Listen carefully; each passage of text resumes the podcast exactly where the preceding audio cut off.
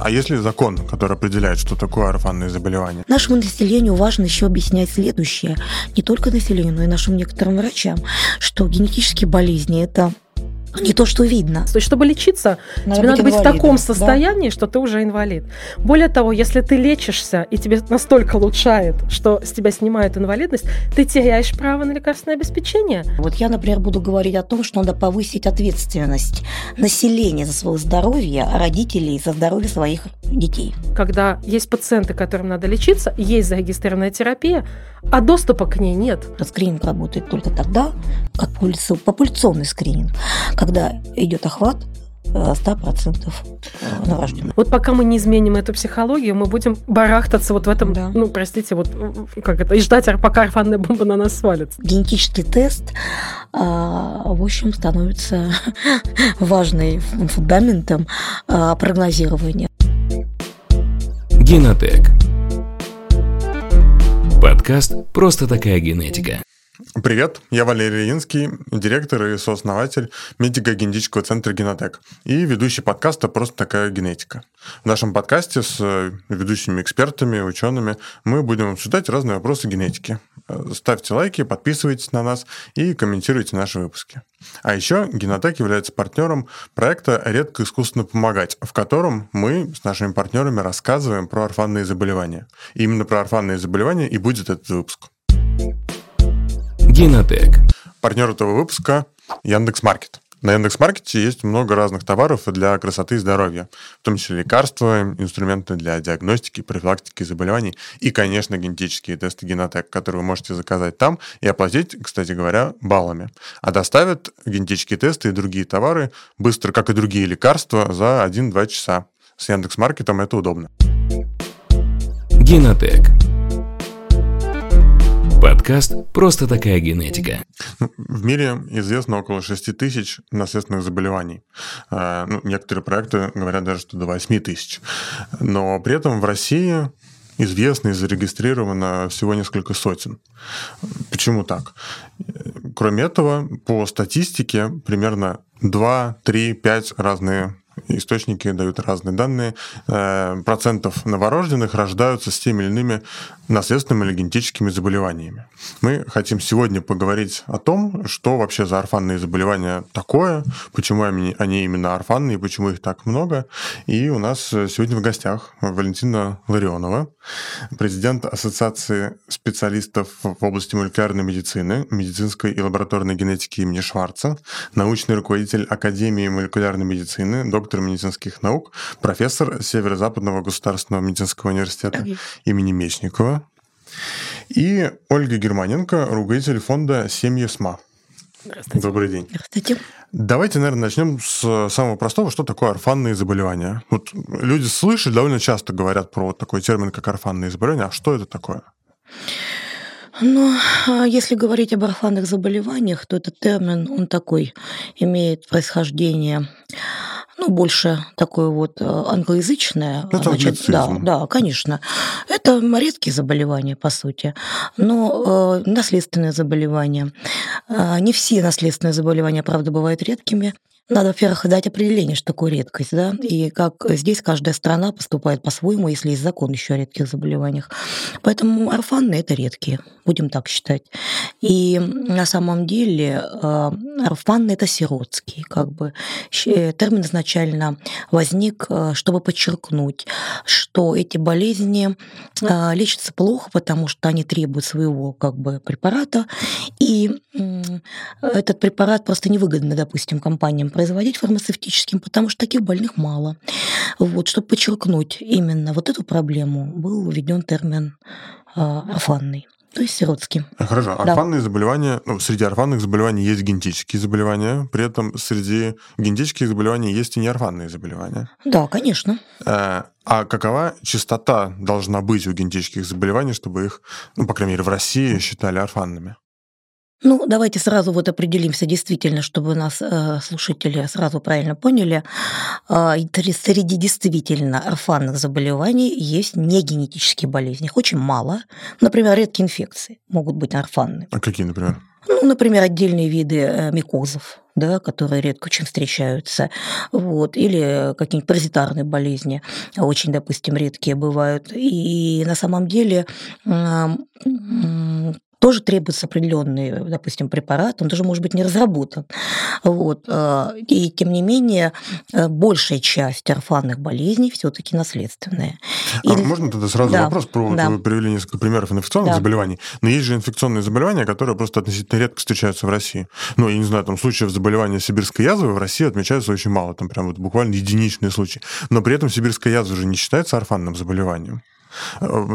Как тут отличается? Сибирская язва действительно э, на данном этапе может считаться орфанным заболеванием, если могла бы считаться орфанным заболеванием, если бы сибирскую язву нечего было лечить. Просто настолько разработаны антибактериальные препараты, и мы прекрасно понимаем, чем сегодня мы будем лечить сибирскую язву. Мы все уже исследовали, понимаем, как активируются токсины при сибирской язве. Да, да, это, кстати, между прочим, ключ э, к производству новых препаратов, в частности, даже э, для лечения той же модной вот нашей сегодня, да, пандемия, коронавирусная инфекция, да, вот, поэтому есть э, определенные механизмы активации токсинов, и ученые это все изучают и знают, а, поэтому сибирская язва с точки зрения а, а, того, что есть лекарственные препараты, она не является орфанной. Для того, чтобы болезнь называлась орфанной, у Всемирной организации здравоохранения требует, э, есть критерии. Да?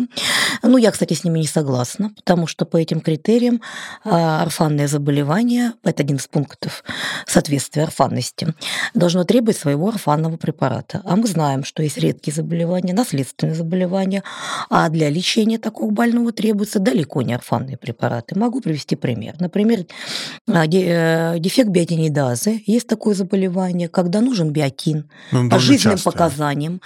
А, нет, это заболевание редкое. Но ну, биотин, среди, среди других, да. я имею в виду, ну, биотин, других мы знаем, как витамин, который используют и врачи-косметологи.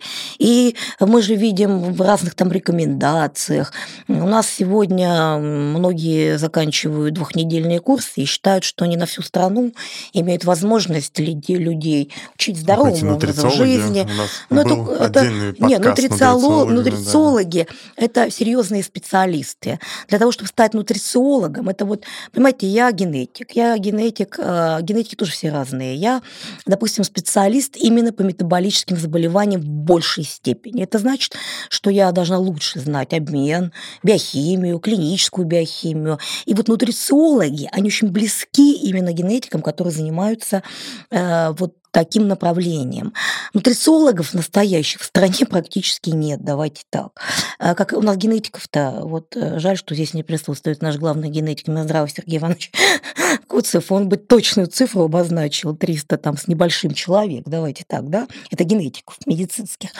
А нутрициологов у нас официально даже такой специальности нет. Причем я хочу подчеркнуть, что диетологи это не, не то же самое, что нутрициологи. А как бы в интернет пестрит предложением далеко от людей, которые ну, далеки от серьезного образования.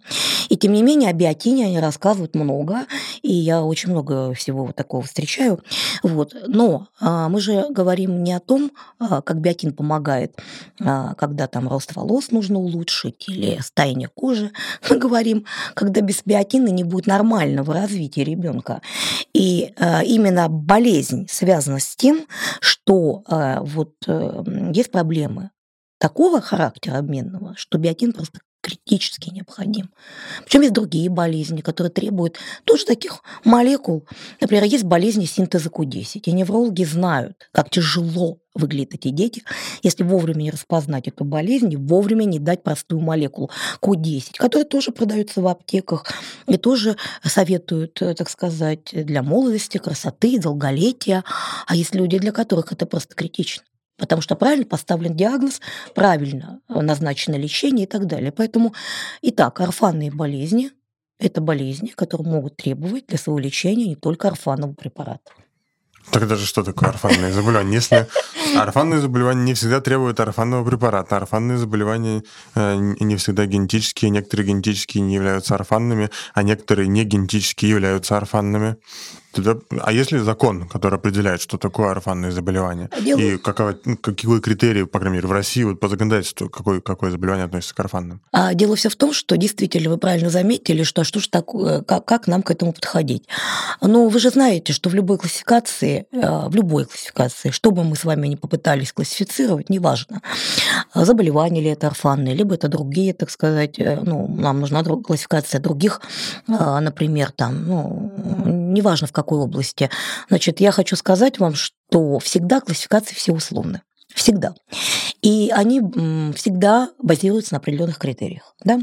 И в данном случае я еще вам серьезно э, сказала, что Всемирная организация здравоохранения определила орфанные заболевания как заболевания, которые встречаются, которые редкие, которые жизнеугрожающие и которые э, требуют для лечения орфанного препарата.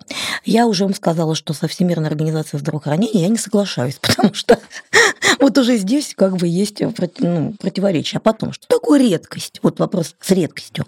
Поэтому э, вот каждая страна пытается регулировать это по-своему. И в нашей стране редким считается заболевание, когда оно встречается реже, чем один на 10 тысяч да, новорожденных, допустим, да, и получается э, ситуация такая, что э, наследственные заболевания э, с этой точки зрения не все являются редкими. Например, э, фенилкетонурия есть такое заболевание. Она связана непереносимостью аминокислоты. Аминокислота – это строительный такой кирпичик для наших белков. У нас таких строительных кирпичиков 20.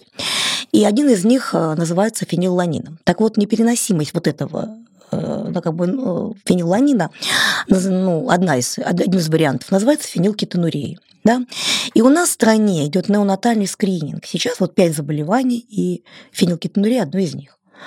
Но у всех детенышей, которые рождаются в Российской Федерации, берут кровь и определяют уровень фениланина. Зачем? Чтобы исключить это э, заболевание, потому что ребенку можно помочь. Но ну, вы говорите про то, да. что фенилкетонурия – это э, не самое, э, ну, не оно, самое редкое. Оно не редкое оно, совсем. Если смотреть по нашей популяции, да, для японцев оно редкое. Это будет 1 на 100 тысяч, 1 на 120 тысяч. Для нем, у немцев это будет еще даже чаще, чем у нас. У нас это будет, э, ну, ну, 1 на 7,5 тысяч. И в критерии, критерии редкости нельзя будет применить, вот официальный, который законодательно определен в Российской Федерации. А какой законодательно определен? Один на 10, 10 тысяч. Да, и реже.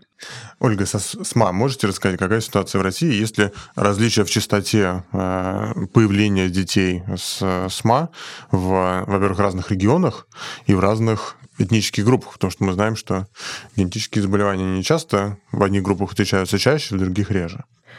Ну, со спинальной мышечной атрофией вообще интересно, потому что мы на сегодняшний момент продолжаем оперировать международными данными, общими усредненными посчитанными с частотой 1 на 6-10 тысяч, то есть варьирует даже по мировым данным. А наш медико-генетический центр а, на основании своих да, проведенных исследований говорят, что да, мы скорее ближе к 6 тысячам, чем к 10 по распространенности, к слову, да, о том, о чем вы говорили. Вот, но при этом а, мы действительно достоверно на сегодняшний момент не можем сказать о частоте этого заболевания, как на самом деле о частоте практически любого другого редкого, редкой болезни. Почему? Потому что пока мы не проверим каждого новорожденного, вот этот вопрос неонатального, опять же, скрининга, мы с точностью не будем знать, а какова частота появления, распространения этой болезни болезни в популяции на самом деле. То есть мы можем базироваться только пока на расчетных, на неких расчетных цифрах, которые сделаны на основе выборки да, определенной популяции ну, в научных исследованиях, которые могут проводиться на территории разной страны, да, то есть есть усредненная какая-то вот такая история.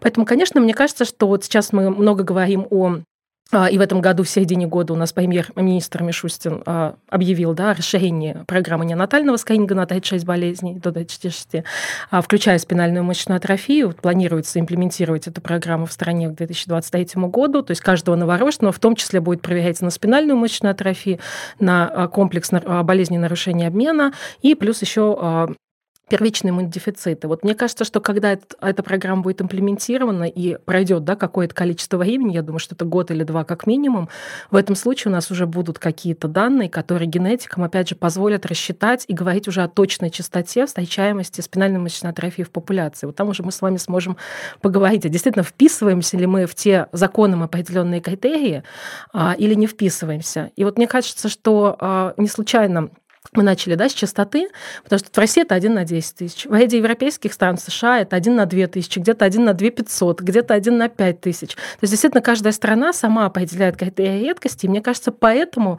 а, когда вы начали говорить о, о том, что количество редких болезней по разным источникам оно варьирует, вот оно будет варьировать, пока мы действительно не определимся, а что же мы считаем на самом деле орфанным заболеванием. А нет ли здесь проблемы, что э, в разных странах есть разный уровень медицины и разные тесты доступны? Э, где-то есть неонатальный скрининг, где-то его нет. Э, ну, условно, там в России вот э, СМА сейчас э, не входит в неонатальный скрининг, но когда он туда войдет, наверное, мы будем ожидать, э, что ну, там, произойдет какой-то довольно резкий прирост количества больных, просто за счет прироста выявляемости. Не за счет того, что будет много детей рождаться с этой болезнью, а просто ну, мы будем ставить диагнозы все тому же самому проценту новорожденных. Мне кажется, что дело просто не в росте выявляемости, на самом деле. А дело в том, а, когда мы ставим диагноз. А, это немножко другая тема, потому что в случае, например, со спинальной мышечной атрофией, я уверена, что в, во всех остальных заболеваниях будет относительно так же. Чем раньше мы ставим диагноз, тем раньше у нас появляется возможность помочь. Да? И вот если, опять же, мы посмотрим на международные критерии, мы увидим, что основа имплементации, да, то есть внедрение программ скрининга новорожденных является в том числе, опять же, наличие препарата или методов лечения, это могут быть не обязательно лекарственные препараты, для лечения болезни. Потому что если мы хотим выявлять, все таки неонатальный скрининг – это непросто, это недешево. И, а, естественно, если мы вкладываем большие средства, чтобы тестировать каждого на определенную болезнь, у нас должен быть разработан эффективный метод лечения, который позволит пациента выявить так рано, чтобы максимально эффективно ему помочь. Мне кажется, что не от натального скрининга скорее мы ожидаем не посчитать пациентов и не лучше их выявлять, а выявлять их быстрее для того, чтобы лечить быстрее. А относительно выявляемости, мне кажется, что а, здесь, да, действительно может увеличиваться, но за счет тех самых тяжелых, наверное, пациентов, которые просто не успевают дойти до врача, не успевают получить да, диагностическую там, процедуру и погибают просто в силу этого. Но, честно говоря, мне кажется, что мы сейчас достаточно хорошо выявляем спинальную мышечную атрофию. Другое дело, что делаем мы это поздно. И задержки у нас достаточно серьезные вот момент, в том числе проявления первой симптоматики. Но доступность в разных регионах диагностики, она же отличается? Ну, в основном же всю диагностику делают в федеральных центрах. К сожалению, Там, по сути, Москва, Санкт-Петербург, да. наверное. Нет, ну я бы сказала, как э, с позиции врача, Э, все это выглядит несколько не так. Потому что давайте так, э, от спектра мутации зависит клиника. И одно и то же заболевание может протекать очень долго под разными масками. Более того, этот пациент может страдать и умереть под этой же маской, и никогда в жизни никто не поставит диагноз правильно заболевание того, которое есть. Во-вторых, как я как врач-генетик могу сказать, что а, неонатальный скрининг и выявление при помощи генетического теста, например, на сегодняшний день а, того же больного с миопатией Дюшена не сможет предложить а, каждому больному лечение. С некоторой точки зрения идет идет орфанизация еще с позиции лечения. Это мы хорошо сегодня видим в онкологии. А, допустим, один и тот же вид лейкоза вчера Потому что лейкоз мы ставили клинически, потом его ставили гематологически.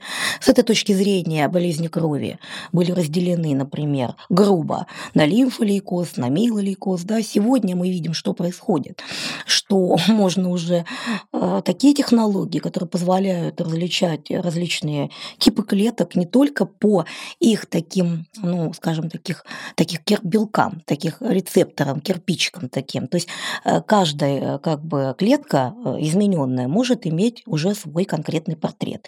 И мы можем этими методами эти портреты, так сказать, выявлять, различать. И на каждый тип разрабатывается лечение, на каждый тип измененных клеток. И тогда мы уже сегодня говорим что мы больного излечиваем, и ремиссия у нас.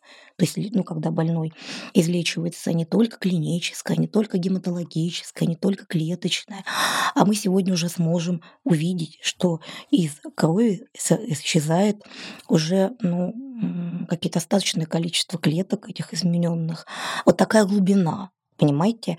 И сегодня мы видим, что и гонкогематологи это могут подтвердить, что у пациента может быть три разных, допустим, клона, да, и каждый из них лечится своим лекарством, и пациента можно излечить. Также у нас и с наследственными заболеваниями. Миопатия Дюшена. Понятно, что вот, например, есть такое заболевание, которое связано с поражением мышц, э, в том числе и сердца, и скелетных мышц. Мы это заболевание знаем давно. Оно было описано и узнавалось ну, врачами тогда частых нервных заболеваний. Когда вообще еще неизвестно было, что это там белок есть такой, дистрофин, который там самый поражается. ген. Что самый большой, да, э, ген. Этого никто не знал. И по большому счету уже была болезнь описана. А, ну, например, как та же болезнь Дауна. За сто лет был описан фенотип и болезнь, э, как бы, а потом только через сто лет узнали, что причина – это дополнительный материал э, по 21 хромосоме, аутосоме, как бы говорим о генетике. Поэтому, понимаете, вот, ну да, на, на натальный скрининг, вот мы будем смотреть все мутации гена дистрофина. Что мы увидим? Что сегодня лекарственные препараты ориентированы на тип мутации. И простите, пожалуйста, у нас часть пациентов просто не попадет никуда и не получит ни того, ни другого. Это же самое, кстати, и по СМА. И это будет до того момента, как мы думаем, пока не будет той же генной терапии. Но поверьте мне, я знаю э, немного о чем говорю, и генная терапия в перспективе тоже будет э, у некоторых пациентов, ну, или неудачная, или могут быть какие-то осложнения.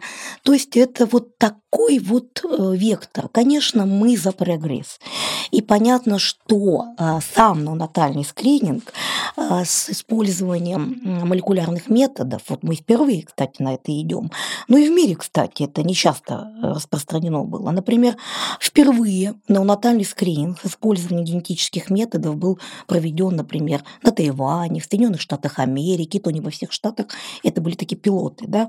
И благодаря вот этому, кстати, узнали действительно, что болезнь Фабри мы считали, что это один на 40 тысяч, да, а на Тайване там, ну, это все-таки остров, провели э, секвенирование э, гена, да, и увидели, что альфа-галактозидаза, там, мутации в этом гене встречаются один на 3 тысячи, да.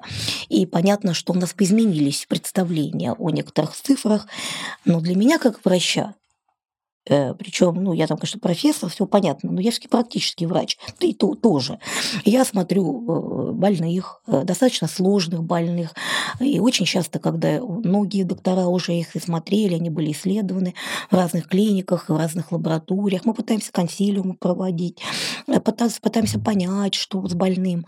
И, понимаете, происходит такая интересная вещь, что, конечно, вот если мы даже проведем секвенирование полногеномное, представим себе такое, это, то есть полностью все гены человека все, полностью структура, не только гены, а структуру ДНК. Это полный геном. А вот гены – это другое есть понятие. Да? Вот. И если мы представим яблоко, мне очень нравится этот слайд, как 100% да, нуклеотидных ну, наших кирпичиков, ну, наших молекул, то тогда наша информация о нас генетическая, то всего лишь 2% этого яблочка, такая тоненькая долечка, она как раз определяет, э, это гены, которые определяют структуру наших других кирпичиков, так называемых белков, из чего мы с вами состоим. Вот.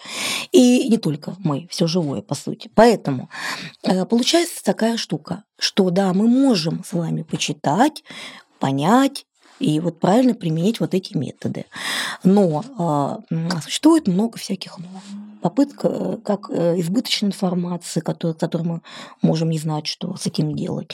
А если мы прицельно какие-то вещи смотрим, вот как в данном случае мы пытаемся пойти на пилотный проект с участием, да, вот, чтобы выявить СМА, ну так мы с вами ставим конкретную задачу, чтобы выявить СМА. Да? Вот. Но еще раз подчеркну, это важно подчеркнуть, это важно говорить нашему населению, это важно говорить нашим пациентам, что а, нас именно генетический тест, он обязателен сегодня, если мы говорим о персонализированной медицине. Но а, вместе с этим инструментом у нас есть определенные сложности, как и избыточной информации, так и к сожалению, а, мы можем получить информацию, которая, да, мы поставим диагноз, но мы должны быть готовы к тому, что, понимая механизм развития у этого пациента, мы не сможем ему предложить помощь. Генотек. Подкаст «Просто такая генетика». А, кстати говоря, вот неонатальный скрининг, который сейчас э, да. внедрен, э, его проводят для новорожденного. Да. Э, но за новорожденным новорожденный, понятно, не может сам выразить свое желание или нежелание проходить тестирование. За него это желание или нежелание должны выражать родители. Как часто родители отказываются от неонатального скрининга? А, вы знаете, родители э, не должны отказываться от натального скрининга. Почему? Потому что ну, натальный скрининг, натальный скрининг все-таки в системе здравоохранения. И когда мама ложится в родильный дом, а, то история болезни, которая открывается, это значит, что ну, натальный скрининг обязательно должен быть проведен. Э, смотри, тут есть э, ну, такая небольшая игра слов, потому что э, то, что он нужен и полезен, ну, как бы нам, как специалистам, это очевидно. Но вот есть там такая, там сейчас в последнее время очень актуальная история с вакцинацией. Вроде вот бесплатная вакцина, вот она нужна, полезна как бы очевидно, но тем не менее люди бьются за то, чтобы избежать вакцинации и категорически не согласны с обязательной вакцинацией. В случае с неонатальным скринингом а, ну, нету по крайней мере, слухов про то, что это чипизация и Билл Гейтс это все оплачивает, но есть ли вообще опция отказаться от ненатального скрининга? А, бывает ли такое, что родители говорят, я вот не хочу тестироваться. Как, например, во время беременности есть же э, скрининг э, во время беременности, который позволяет основные там, трисомии, ну, хромосомные нарушения выявлять, том синдром Дауна и так далее. И многие женщины говорят, я не хочу проходить э, такой скрининг, потому что его результаты не будут все равно влиять на э, ну, мое решение о беременности, что мне не важно, будет ли у меня ребенок с синдромом Дауна или не будет, э, я вот там буду согласна на любого. Вот точно так же, если и как часто встречаются позиции у родителей, что вот мы не хотим неонатальный скрининг, мы а, отказываемся от Ну, в моей практике такого не было никогда. Если женщина не хочет пользоваться услугами родильных домов, то есть такие женщины, которые рожают на дому, мы тоже это знаем, и тогда у нас просто такой ребенок может не попасть, так сказать, в скрининг.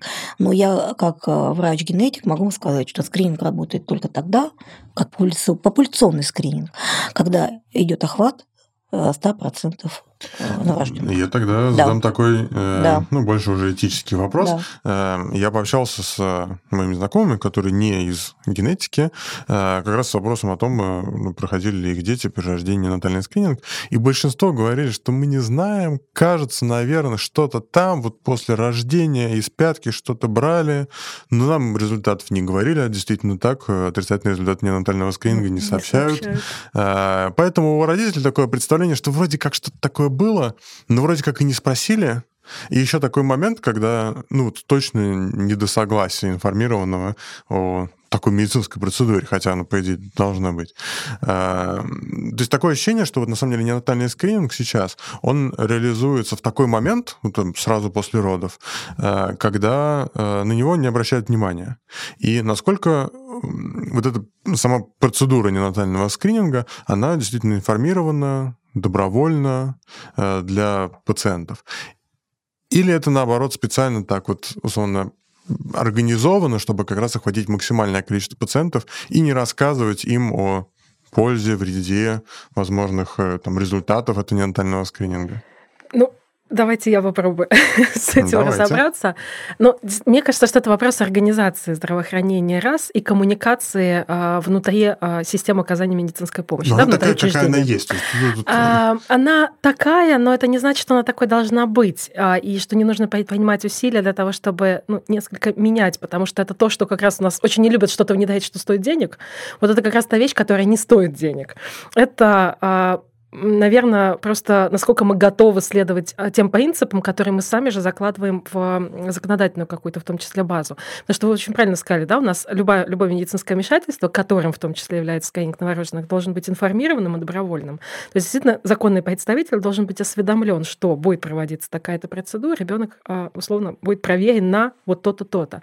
Но действительно, когда, а, я думаю, что вот все родители, кто... Очень многие, вот как ваши знакомые, я тоже не помню, делали моему ребенку скрининг или делал, не делали, наверное, делали.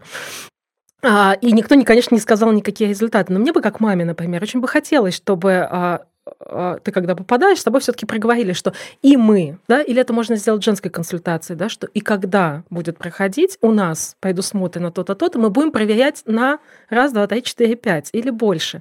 Это могут быть памятки, это могут быть какие-то информационные материалы, с которыми можно заранее ознакомиться и, соответственно, принять решение. И если честно, я а, ну, я не могу быть на 100% уверена, у нас нельзя быть ни в чем 100% уверена, я уверена, что если здраво объяснять а, безопасность этой процедуры, ее пользу потенциальную и то, от чего мы можем избавиться, да, потому что та же фенилкетонурия, которая сегодня звучала, да, то есть мы действительно очень этим ранним выявлением, ранним началом лечения, да, правильного питания, по большому счету, мы можем избежать очень серьезных проблем у ребенка. Никто из нас, родителей, не хочет каких-то проблем у своих детей. Это, мне кажется, очевидно. И вот здесь вопрос коммуникации. Когда она должна быть проведена, кем она должна быть проведена, в каком виде и на каком, простите, языке потому что мы все люди разные, мы все живем в разных местах, у нас разный уровень образования, разный уровень и доступ да, к информации, к пониманию и всем остальным вещам. А второй момент — это сообщение результатов. И вот здесь тоже, да, вот а, мы сказали, никто из нас не знает. Да, ну, потому что такая процедура, детей. что если отрицательный результат, то никому ничего не ну, сообщают. Это тоже же вопрос коммуникации. Всегда, опять же, можно добавить, что это проведется, если вы согласны, мы проведем. Если все хорошо, вам никто не позвонит, и ты будешь уверен, тебя проверили, и по этой части у ребенка все хорошо. Дозвонились. Но, а, ну нет, ну, мне кажется, такое есть. не должно быть. А второй момент, а, вот а, опять же, а, понятно, что с точки зрения врача, наверное, мы должны проверить всех. А с другой это стороны... не с точки зрения врача, право... это с точки зрения государства, которое тратит деньги на натальный скрининг. Это с точки зрения закона, который принят. Это с точки зрения э, э, информированного согласия, когда человек поступает в родильный дом, в больницу. Если вы подписываете историю болезни, это значит, внутри, в этой системе, все это уже заложено.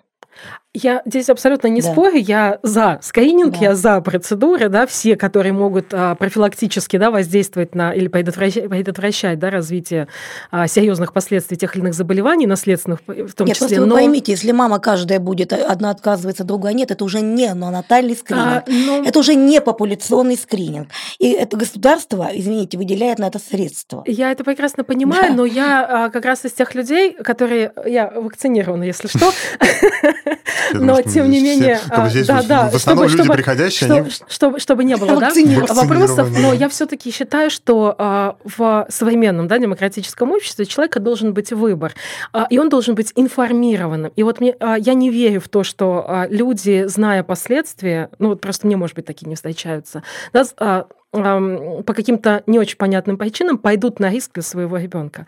Я уверена, что охват не снизится, если опция выбора, да, проговор будет а, включаться. И вот вернемся к все-таки, вот, допустим, у нас прошел сейчас пилотный проект на скрининг спинальной мышечной Извините, атрофии. пожалуйста, сразу хочу да. уточнить, что популяционный скрининг не подразумевает выбор. Это стопроцентный охват населения, это закон. Ну вот я да. не уверена, что у нас в законе... о да. оказании медицинской помощи, потому что как раз вот да. закон о оказании медицинской помощи говорит, что любая медицинская помощь, которая оказывается в Российской Федерации, должна быть как раз информированной и добровольной. Вот завтра как раз будет заседание в Государственной Думе. Вот я, например, буду говорить о том, что надо повысить ответственность населения за свое здоровье, а родителей за здоровье своих детей. А я буду говорить про то, да. что надо лечить взрослых пациентов со СМА, да. Нет, ну на самом деле, как бы, ну мы говорим сейчас не о взрослых пациентах, мы говорим сейчас о родителях и детях. И на самом деле, конечно, по большому счету, а представьте себе ребенка, он родился, он не имеет возможности выбирать, он просто настолько беззащитен. И если его родители, которые ну, как сказать, плохо информированы, э, плохо учились, может быть, даже читать не умеют, такое тоже может быть сейчас. Вот, понимаете, начнут выбирать за ребенка его судьбу. А где государство тогда? Понимаете, мы-то наоборот э, пытаемся повысить роль государства, и роль государства такова, вот вы правильно сказали, что нужно в доступной форме излагать людям информацию. Это не только нужно, это и, законом определено. Да, это вот именно. И по большому счету, если бы даже вот вакцинацию привели в пример, если бы вместо передач определенных, не будем их называть здесь, был выделен э, федеральный канал, где все специалисты с начала пандемии вышли бы и сказали свое слово, или пусть канал там 24 часа, да, где могли бы рассказывать о факторах риска, о группах Главное, риска. Понятными словами. Понятными словами. Главные специалисты э, Министерства здравоохранения – Они же тоже есть. Зачем они нужны тоже? Да? Главный специалист должен, так сказать, в каких-то своих, э, ну, особенно в такие моменты, э, выходить с правильными, понятными словами. Эндокринологи должны были сказать, господа, э, те, у кого там сахарный диабет, там первого, второго типа, неважно, господа, очень большой риск осложнений. Таких, таких, таких. Пожалуйста, будьте добры, усильте контроль глюкозы, сделайте это и то.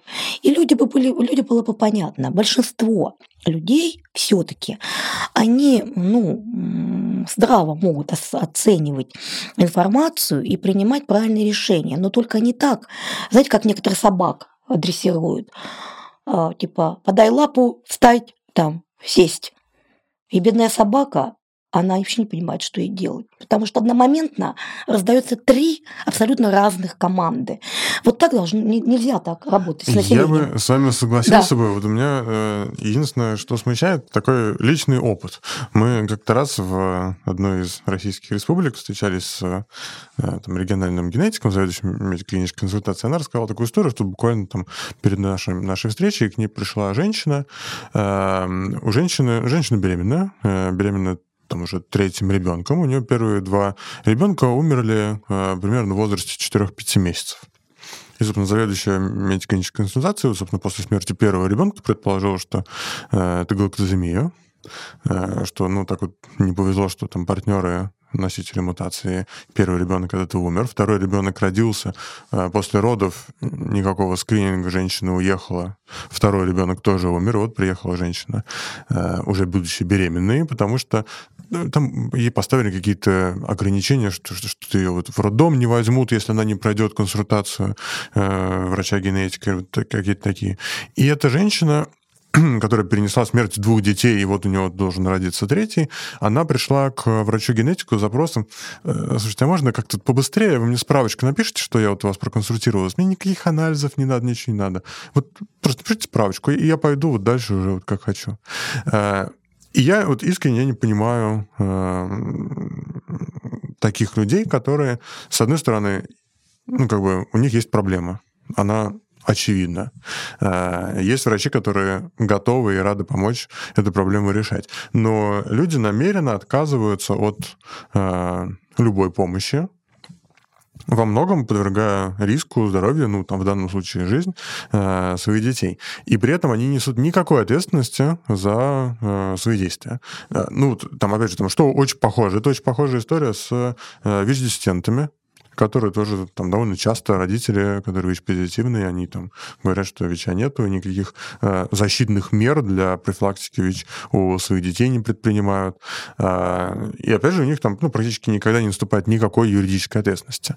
Вот в случае с э, орфанными заболеваниями неонатальный скрининг, ну, как бы понятна его польза, э, и вот всегда вопрос добровольности, с одной стороны, с другой стороны, ответственности. Потому что ответственность за... Ну, как бы, если я отказался от медицинской помощи, это моя э, ответственность. Если я отказался от медицинской помощи за моего ребенка, так получается, что это ничья ответственность.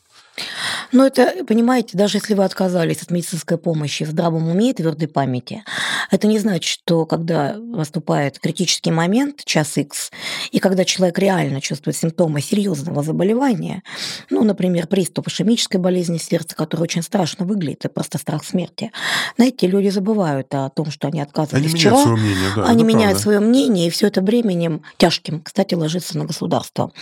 И если посмотреть в тех же реанимациях, сколько стоят койки пациента, который э, вчера там мог отказываться, или не принял вовремя таблетку, у него давление неконтролируемое, очаг гипертоник. Я считаю, что время пришло в государстве нашем пересмотреть вопрос ответственности людей относительно а, принять решений по поводу своего здоровья. Это важный момент. Это как, например, вот э, мы же какие-то элементы этого сегодня используем. Ну, например, ранняя постановка на учет беременной женщины до 12 недель, а, она экономически поощряется. И все, э, ну, как-то женщины пытаются а, рано встать на учет, да, потому что да. очень обидно терять деньги только потому, что ты на учет встал в 20 недель и так далее. Поэтому есть какие-то экономические рычаги. Но я думаю, это надо все это очень серьезно продумать. Конечно, Конечно, не э, вводить какие-то репрессии ужасные. У нас все равно гуманное государство. Понятно, что мы будем помогать и лечить, и э, как бы, да, тратить и время, и ресурсы, и, и деньги.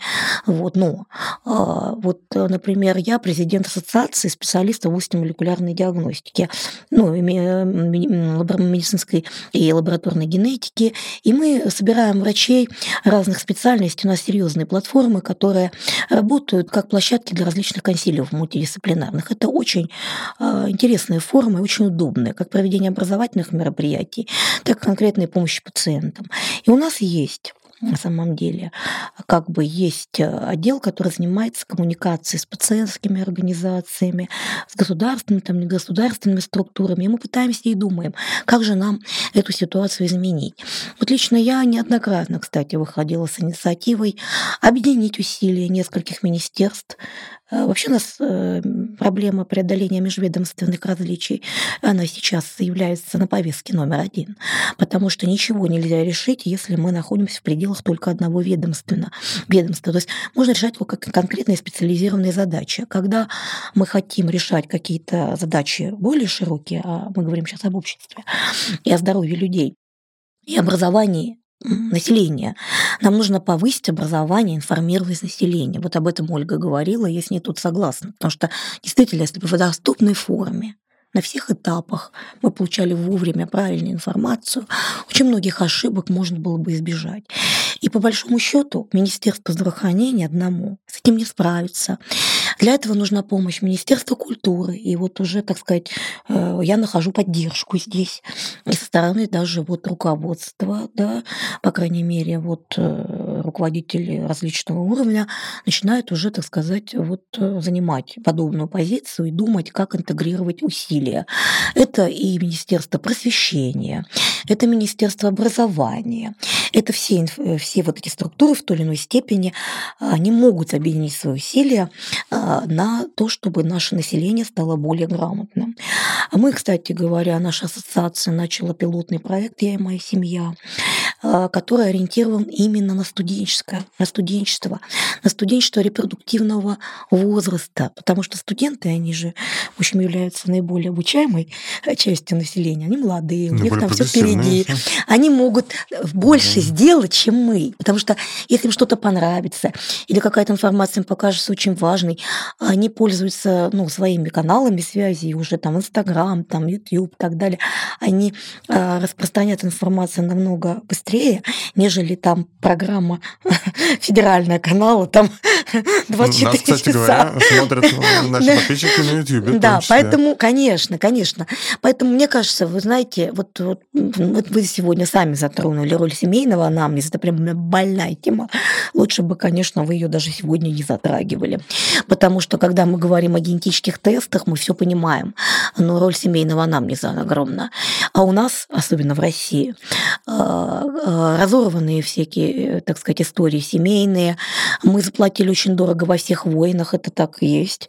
Вот. И мы действительно не знаем, вот я сегодня даже мысленно, собираясь к вам на передачу, пыталась вспомнить, как звали моих родственников, там несколько поколений, бабушек, прабабушек. Ну, у нас, и благодаря... к счастью, подкаст да, не по происхождению. Да, и благодаря на самом деле моей маме, вот которой, к сожалению, уже нет, она вот тоже у нас жертва коронавирусной инфекции в прошлом году. Хотя, да. Вот, поэтому мама сохраняла в семье традиции, она рассказывала о родственниках, она со всеми поддерживала контакты, у нее все семейные альбомы. И вот такие люди в семье должны быть, потому что ну, они могут являться вот таким серьезным э, источником информирования, потому что ведь многие до определенного возраста даже не задумываются ни о бабушках, там, ни о прабабушках, которых ты никогда не видел, да. А мы как генетики знаем, что э, все это очень важно. И одна, допустим, вот эпизод э, э, информации, допустим, о внезапных смерти кого-то там в семье, либо о эписиндроме, либо о нарушениях психики, вот, э, может многое дать с точки зрения понимания концепции диагноза. И совершенно печальный вот случай я могу привести, когда вот я была, как сказать, участником диагностического процесса в семье, где умерло четверо детей Вот э, картина была определенная. Э, рождались нормальные дети на вид, э, ничего не предвещало беды, а потом они умирали от гипогликемии неконтролируемых, потому что у них была проблема с ферментом, который очень важен для энергетического метаболизма. И когда ребенок испытывал либо большую физическую нагрузку, либо а, ребенок мог там все прививки обвиняют, да, вот прививки. Что такое вакцинация? Ну, это нагрузка, и ребенок должен быть в этот момент да, относительно здоров. И если, допустим, ребенок отказывается от еды или немного лихорадит, то наследственные болезни просто обнажаются на этом фоне. Это не значит, что их нет, или они никогда не проявятся, не проявятся, только, может быть, чуть попозже, да. Здесь просто вот такие периоды совпадения, да. И вакцинация здесь, как правило, ни при чем. И вот эти дети э, умирали вот, э, синдромом внезапной смерти, там в одном случае был поставлен, и не очень было понятно, что является причиной. Когда э, пришли генетики, э, семейный анамнез собрали и узнали, что вот уже четыре трагедии было, это пятый был ребенок, у ребенка никаких э, внешних признаков. Ведь нашему населению важно еще объяснять следующее, не только населению, но и нашим некоторым врачам, что генетические болезни это не то, что видно. Все же думают, вот, э, генетическая болезнь ну, сразу видна. да. Сейчас какие-то особенные строения, сразу генетику позовем. А вот и нет. Вот эти болезни, о которых вы говорили сегодня, 8 там, тысяч, 6 по разным источникам, большая часть из этих болезней как раз-таки не видна. И вот этих, в этой семье тоже эта болезнь была не видна. Это были очень милые малыши, которые просто вот умирали от неконтролируемой гипогликемии, как будто бы им ввели много инсулина. Вот так так может погибнуть больной, у которого сахарный диабет, который находится на инсулине, которому передозировать. Если инсулин э, резко снизится глюкоза, и такой пациент погибнет, если ему не помочь. Так вот, этих детей это происходило вследствие вот этой болезни, да, когда резко снижалась глюкоза. И когда генетики все-таки обследовали эту семью, то выявили уже молекулярный дефект, как мы сегодня говорим, установили причину заболевания. А на самом деле, кстати, вот эти болезни не входят в неонатальный скрининг, а надо бы. Почему? Потому что этим детям можно помочь. Потому что таким деткам, если бы такой диагноз ставился сразу, э, вот есть э, такие различные меры, им нужно, можно использовать специальные сенсоры, которые измеряются глюкоза у такого ребенка постоянно. И такой приборчик начинает издавать звук, когда глюкоза падает а, ниже критического уровня, чтобы надо было покормить ребенка, успеть ему помочь.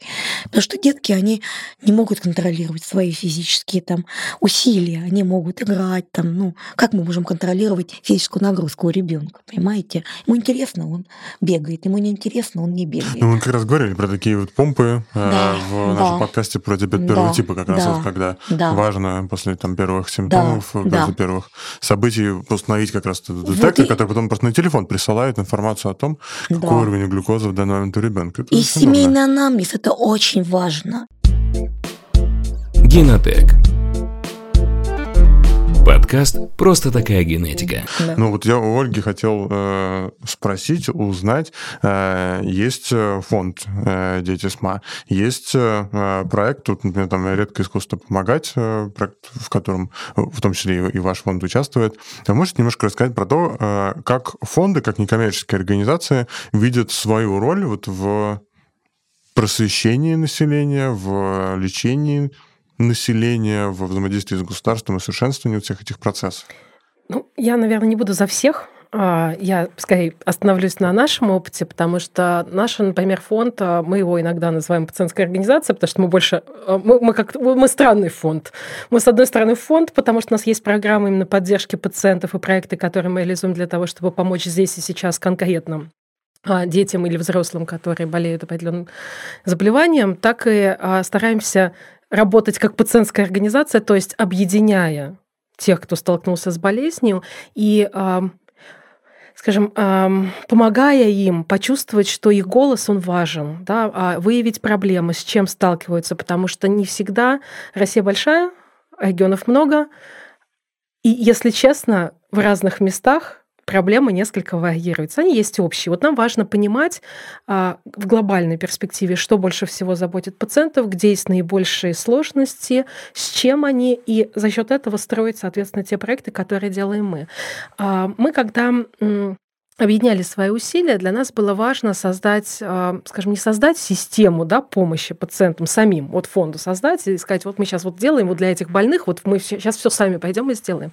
Нам, опять же, возвращаясь к государству, очень важно, чтобы редкие пациенты, редкие больные, а, они не оставались за бортом. Да? Вас мало, вот много диабетиков, будем помогать им, да? много а, там онкологии, все ресурсы направим туда. Вот нам важно, чтобы редкие больные, вот почему, опять же, термин сиротский да, звучал сам начале. Вот эти редкие пациенты, они оставались в фокусе внимания, потому что больные спинальной мышечной атрофией одно из самых частых среди редких заболеваний. Вместе дистрофия Дюшена, пожалуйста, столько же.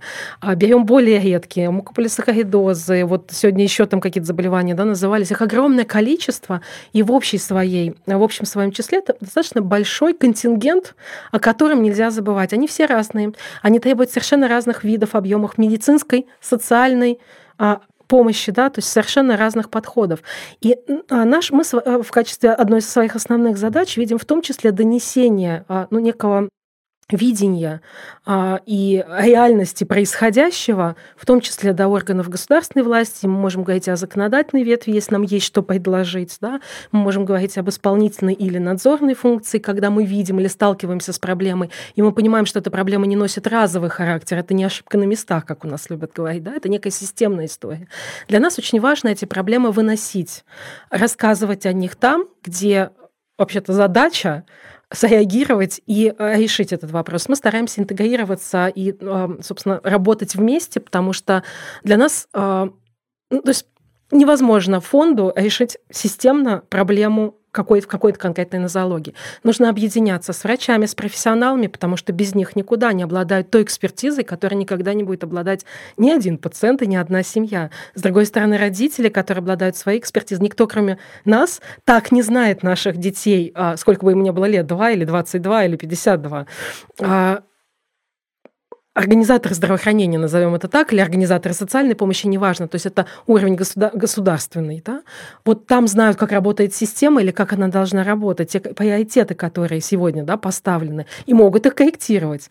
Если мы не донесем это туда, объединившись с врачами, там ничего не поменяется. Нам надо, чтобы менялось. Поэтому для нас, и мне кажется, для очень многих фондов, которые работают а, в области редких болезней, а, влияние на систему, развитие системного подхода, вот мы для себя ставим да, целью, а, ну, это приоритетная задача задача. Да? Вот мы для себя ставим цель а, как содействие развитию комплексной системы помощи пациентам. Потому что мы понимаем, нашим пациентам с астмой, наверняка другим тоже, необходим междисциплинарный подход в системе оказания помощи. У нас преемственности нет, а мы говорим о междисциплинарном подходе. Но мы верим, что она у нас появится, потому что без этого мы не сможем помочь больным. Нам нужна ранняя диагностика. Мы не можем никуда двинуться без врачей-экспертов и без поддержки государства. А, нам нужна социальная помощь, потому что сегодня а, нас заставляют, я говорю сейчас вообще про людей с любыми заболеваниями, а, приводящими к инвалидности, нас заставляют быть иждивенцами, потому что нам дают льготы, нам не дают равных возможностей. Это тоже задача, которая должна быть. Да? То есть вот родителю ребенка с редким заболеванием проще сидеть дома наше государство, простите. Потому что если ты выходишь на работу, ты автоматом теряешь а, столько же, сколько ты, может быть, даже не заработаешь на работе. А, что, в общем, тоже провоцирует определенную историю, но я не буду туда углубляться, у нас не на эту тему сегодня встреча. Поэтому для нас важно, чтобы мы могли развивать систему, а с другой стороны, есть пациенты, которые живут здесь сейчас, которые здесь и сейчас сталкиваются с помощью. И вот еще один, одна вещь, которая, наверное, пока без фондов, без э, пациентских организаций никуда, это возможность быть вот таким вот тылом, куда всегда можно позвонить пациенту. Мы много общаемся и с врачами. У нас в том числе вот сегодня разговаривала с главным штатным специалистом одного из регионов, потому что непонятно, что делать. Да? Там сложный случай, и а, ну, просто нужно хотя бы связать с людьми, которые могут помочь разобраться, с другими врачами. То есть мы, в общем, вот такой вот тыл, куда может обратиться пациент, и мы будем искать решение. А, может быть, оно у нас уже есть, а может быть, нет, мы пойдем его искать. А, и можем помогать в том числе медицинскому сообществу находить друг друга, потому что мы опять же говорим про редкую болезнь, про которую ну, не может знать каждый врач. Ну вот, наверное, так я отвечу на вопрос. Поэтому вот эта вот э, история про э, активность самих людей, столкнувшихся с болезнью, мне кажется, очень важной, и она маркер. Маркер проблем там. А взаимодействие с врачами, опять же, маркер того, насколько мы сегодня готовы, насколько мы, я не знаю, образованы, не образованы, наверное, не про это, а насколько мы готовы сегодня двигаться по пути, потому что у нас могут быть одни представления, а врачи видят с другой стороны, и нам нужно искать точки соприкосновения, прорабатывать решения, которые дальше могут быть частью нашей жизни, а могут и не быть. Ну, я оптимист. Я хочу сказать, что, во-первых, врачи все разные и могут видеть по-разному, давайте так. Ну, поэтому надо говорить с одним. Да, да. Значит, во-первых, это раз. А во-вторых, я скажу и хочу поддержать здесь Ольгу в каком плане? Значит, смотрите, исторически, если говорить о лечении редких больных, редких болезней, даже лизосомных, вот такая группа есть, когда накапливаются молекулы, они разрушают клетку, они накапливаются в разных органах, тканях, болезнь прогрессирует. Это, ну, это такая группа, да. Лечения, да, да, причем, видите, портрет больного меняется, ребеночек родился здоровым или с симптомами, которые никто никогда без должных знаний не оценит, как именно эту болезнь, да, если не знать этого. Этому мы тоже учим врачей, что рано узнавать. Ну вот, допустим, а, вот если говорить исторически об этих болезнях, то именно родители а, больных детей активизировали профессиональное сообщество, принесли информацию, объединились и стали эти вопросы решать. И э, поскольку сейчас у нас медицина персонализированная, она по определению содержит ее определение персонализированной медицины, ее концепция предполагает обязательно диалог с пациентом. Причем диалог с пациентом как с равноправным э, стороной, которая участвует в, в установке диагноза, в принятии диагноза, в обсуждении концепции осложнений в рамках конкретного диагноза.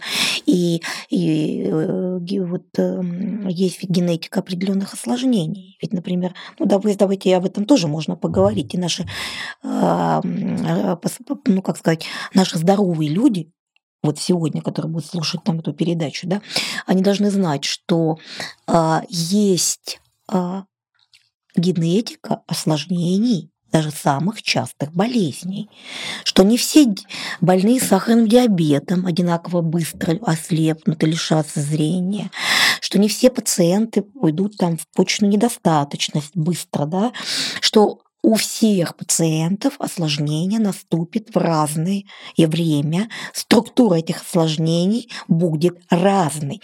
Это тоже определяется генетически. И на сегодняшний день мы даже видим, что те болезни, которые мы привыкли считать, ну как, есть такой термин моногенный. Один ген одна болезнь. Ну, сейчас уже Сегодня мы, моногенных да, заболеваний она постепенно она постепенно сдвигается. Мы видим, что одно заболевание э, с ну, точки там зрения... Гены а там и несколько термин, генов да. и разные мутации, да. И мы, кстати, сегодня точно знаем, что есть э, болезни, которые... Здесь наследственные болезни, которые сочетаются. И у одного и того же пациента может быть не одна болезнь, а две. И это может вообще поменять даже консультирование медико-генетическое. Ну, например, вот классический, вот какой пример могу привести? Ну вот э, папа, мама, абсолютно без заболеваний кожных приводит ребенка с ихтиозом. Кожа изменена, напоминает такую сухая кожа, вот ихтиоз, э, как рыбья да. Мы предполагаем, на основании своих там знаний, ой, генов много, папа, мама не болеют, значит, болезнь рецессивная. А поищем-ка мы эти формы. Мы э, ищем, находим две мутации, как положено, в одном гене. У папы, мамы тоже находим. У папы одну мутацию, у мамы другую в этом же гене. Вот все довольны. Но тут новые технологии, вот у вас тут написано NGS, высокопроизводительное секвенирование, это значит чтение, чтение э, э, вот определенных буквок, которые определяют наши гены, да, четыре буковки у нас есть, вот мы их читаем, вот у нас называется слово секвенирование, и вот вмешался в процесс э, человек, который назначил вот прочесть как можно шире. И прочли не только эти, этот ген, а взяли и прочли все гены. Их кодирующую часть, то бишь. То есть определяющую структуру уже белков кирпичиков. Ну, то, что называется и экзомом. Да, что называется экзомом. И что мы увидели? А мы увидели, что у этого бедного ребенка возникла еще одна мутация, которая ни от папы, ни от мамы. Всегда есть шанс приобрести мутацию заново. Называется это Данова. И, то есть она не обязательно мутация должна содержаться в половых клетках. Она ну, каждый возникнуть... человек возникает около 100, Конечно, за, каждое, да. за поколение около 100 мутаций. Ну вот а, в итоге Данова. этот ребенок, показывается, болеет не одним, не одной формой махтиоза, а у него, оказывается, есть один, который передался от папы и мамы. Еще у него есть другой, который наложился как бы еще. А дальше вопрос. Может это повлиять на выбор лечения? Ведь эти формы связаны с разными э, ведущими причинами повреждения. А наше лечение, которое мы хотим назначить, в том числе при СМА, оно направлено на устранение этого ведущего повреждения. Называется это медицинскими словами патогенетическая терапия. Патогенез – это значит механизм формирования болезни. А мы хотим воздействовать на этот механизм и предлагаем какое-то очень эффективное, серьезное лекарство. Да? Вот. Так вот, что происходит сегодня. И, конечно, а, сегодня надо просто менять структуру образования э, как самих врачей, это понятно, и мы это делаем. Я уверена, что в ближайшие 10 лет будут переписаны учебники, и точно так же, как врачи проходят повышение квалификации по педагогике, например, невозможно преподавать в университете, если у меня, и вот я иду сейчас на конкурс, например, если я не пройден курс педагогики, я э, не смогу быть профессором высшей школы, это невозможно.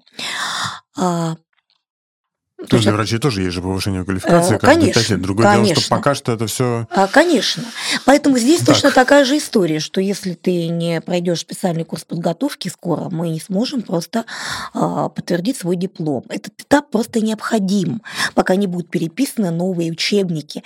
И когда критическая масса знаний придет к тому, что эти учебники не надо переписывать будет слишком часто. Ну вот смотрите, да. до того, как мы перейдем в да. наше светлое будущее, да. я хочу задать вопрос про такое не очень светлое а, настоящее вещи. Э, тоже из личного опыта общались с э, руководством одной из республик, и э, ну, не секрет, что лечение пациентов с орфанными заболеваниями стоит довольно больших денег. По-моему, где-то около 2 миллионов рублей, что ли, стоит вот в среднем лекарственное обеспечение одного пациента. А, Больше Смотря будет? для какого Ну, бывает разные, поэтому там самое дорогое около 20 миллионов, но вот где... Это еще не самое дорогое. Самое дорогое. Тогда вы расскажете. А, и, а, ну, собственно, это лекарственное обеспечение, оно, по крайней мере, по состоянию несколько лет назад, оно лежало на региональных властях. То есть из регионального бюджета эти деньги должны были выделяться. И не секрет, что республики Вообще регионы российские бывают разные. Бывают регионы российские вроде Москвы, где денег довольно много. Бывают регионы российские, где денег э, ну, банально на машину скорой помощи не хватает. И в некоторых регионах, ну, по крайней мере, неформально, есть такой подход, что пока суд не вынудит регион оплатить лечение орфанному пациенту, это лечение не будет. Э, можно понять, с одной стороны, ну, просто там руководители этих регионов, что просто, ну, нету денег. Как бы, но с другой стороны, э, вроде как медицина довольно важная составляющая, ну, в целом вот функция государственная такая. А, что вот с такой проблемой? То есть, ну, буквально нету денег, вы держитесь.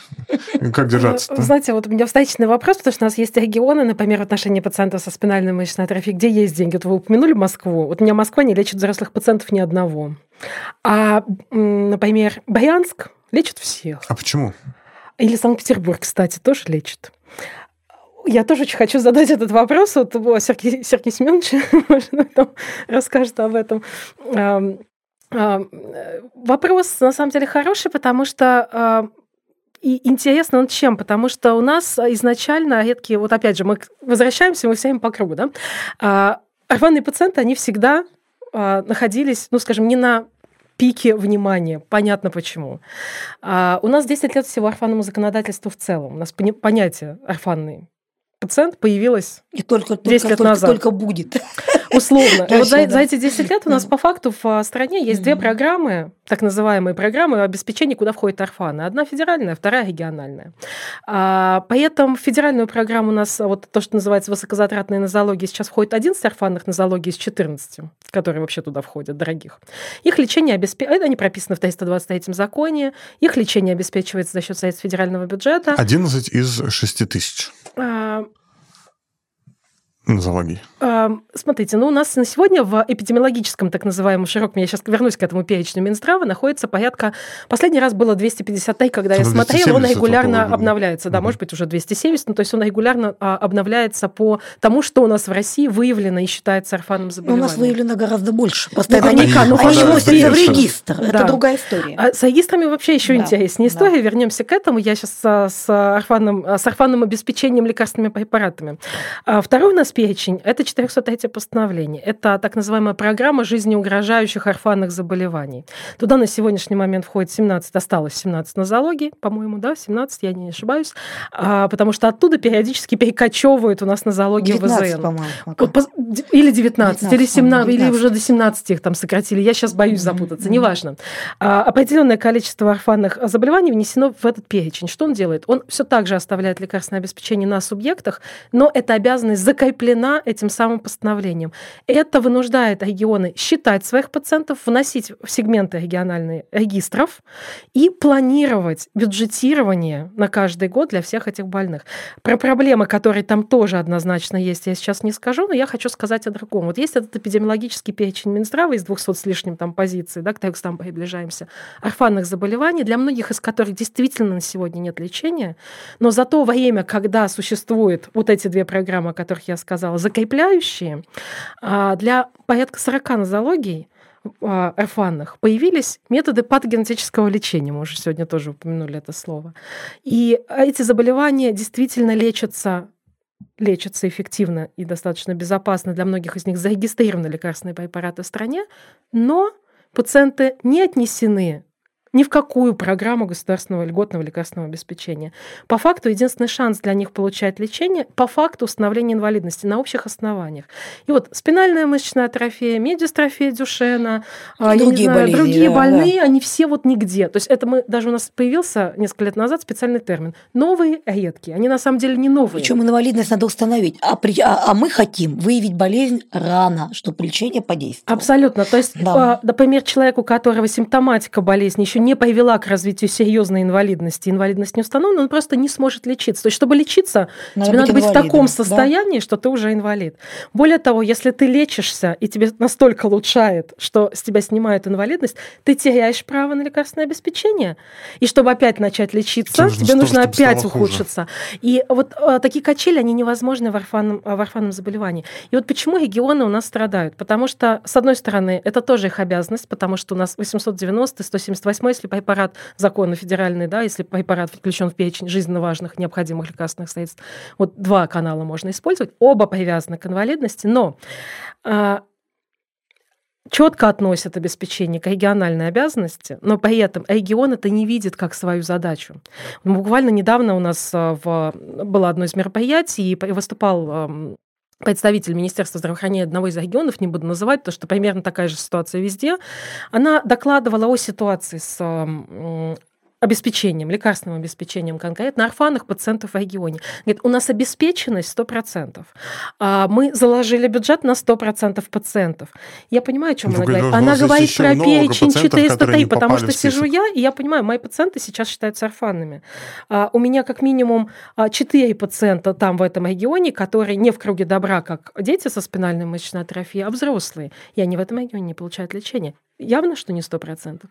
Но а, и мы очень четко вот на этом примере видим, что регион а, не может и не видит вот этих вот новых редких, вот этих, которые по инвалидности получают лечение, как свою обязанность. Это не дает им возможность, как правило, даже заложить бюджет отсюда обращение в суды, отсюда разборки, там прокуратура вмешивается зачастую, только после месяцев борьбы пациент пациенту находятся средства, чтобы платить лечение. За это время он может ухудшиться, может умереть, если заболевание достаточно тяжелое. Это несовершенство, что мы э, на глобальном, на государственном уровне называем несовершенство системы здравоохранения. Это именно несовершенство системы, что она вот пока не построилась так? Или это скорее какая-то намеренная история, что ну, откровенно мне, Нет, мне не кажется, не это, что это намеренная история. Это мне кажется, что это мы на определенном этапе всегда развития, да, когда попадают в сферу внимания определенная проблематика.